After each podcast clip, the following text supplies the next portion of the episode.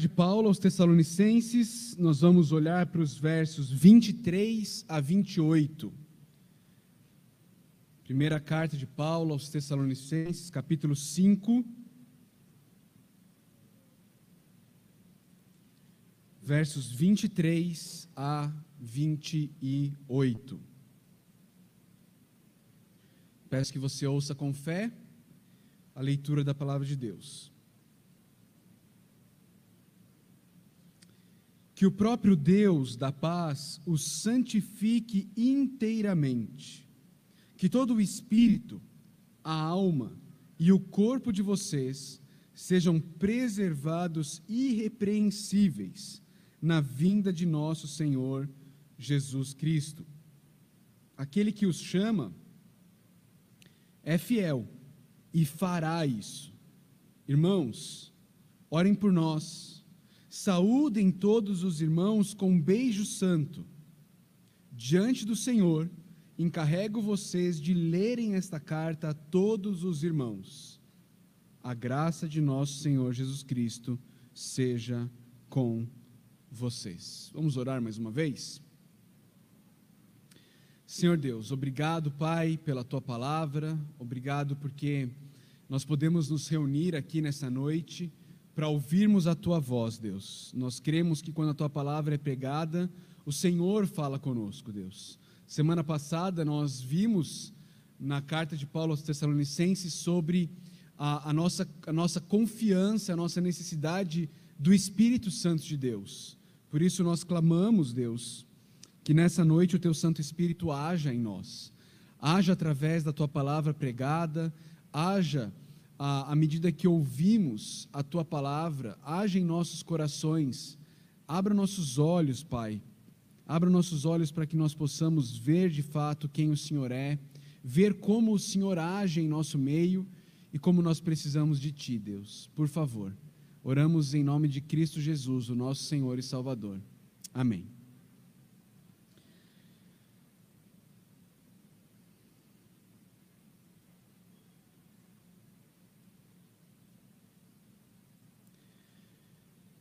Queridos, nós vivemos a vida cristã e muitas vezes a gente vive a vida cristã de uma maneira um tanto quanto equivocada.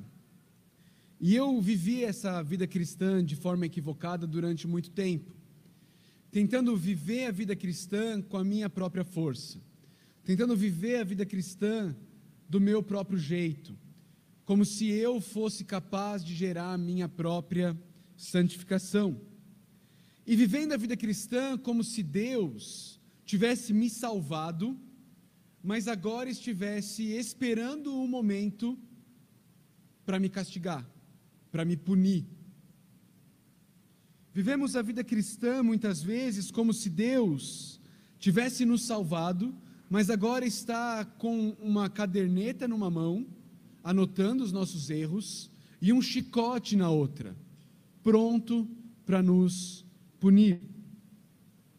E isso é muito fruto de uma visão equivocada de quem Deus é e de como Deus age.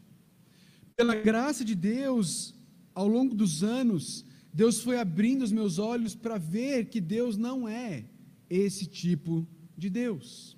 Um texto que mudou muito a minha maneira de enxergar Deus e de entender a maneira como Deus lida conosco, é o texto de Romanos 8, versos 31 e 32, onde o apóstolo Paulo fala: Que diremos diante dessas coisas? Se Deus é por nós, quem será contra nós? E a primeira coisa que me chama a atenção nesse texto é a afirmação do apóstolo Paulo de que Deus ele é por nós. Deus não está tentando destruir a nossa caminhada, dificultar a nossa caminhada, mas pelo contrário, Ele está por nós. E mais do que isso, o texto do apóstolo Paulo vai dizer, ele, ele, ele vai nos chamar a uma reflexão, pensando: olha, aquele que não poupou o seu próprio filho, antes o entregou por nós, como não nos dará juntamente com ele de graça todas as coisas?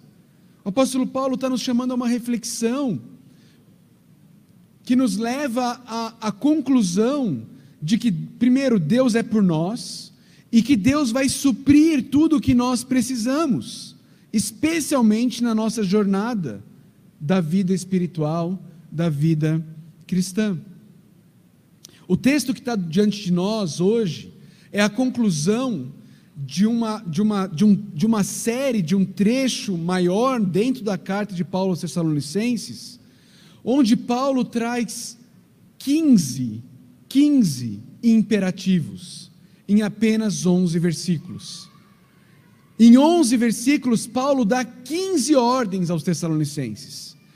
E essa, essa série de imperativos começa no versículo 3 do capítulo 4, onde ele diz: a vontade de Deus é essa, que vocês sejam santificados.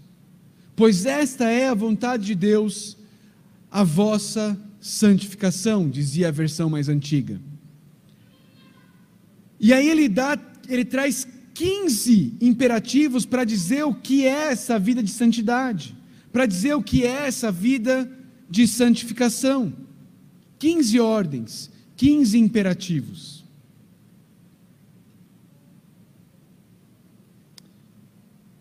E aí, depois desses 15 imperativos que eu e você acompanhamos ao longo das últimas semanas, depois de termos visto o apóstolo Paulo dar diversas ordens para cada um de nós, nós podemos chegar no final da carta de Tessalonicenses sobrecarregados, pensando: Caramba, como é que eu vivo isso?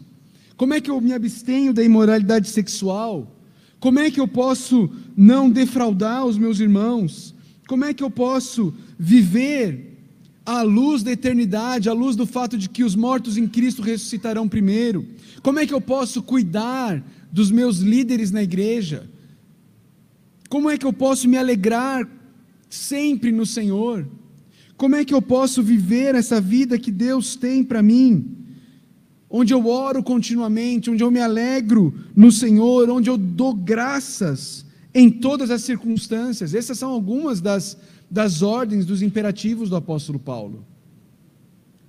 Mas o apóstolo Paulo, ele termina a carta dele sem deixar que eu e você carreguemos esse peso, esse fardo em nossas costas mas ele termina nos apontando para o caminho, para onde eu e você devemos olhar em busca dessa santificação.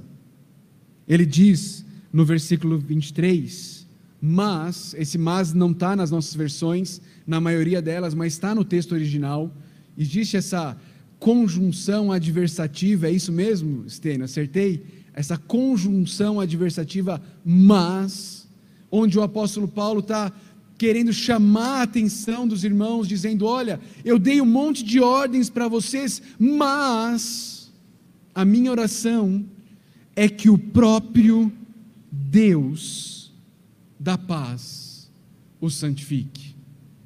O próprio Deus da paz, ou seja, o próprio Deus que traz ordem, o próprio Deus que, que traz completude, o próprio Deus que traz plenitude para a vida de vocês. É, com, é desse Deus que eu estou pedindo. É a esse Deus que eu estou orando. Que esse Deus santifique vocês.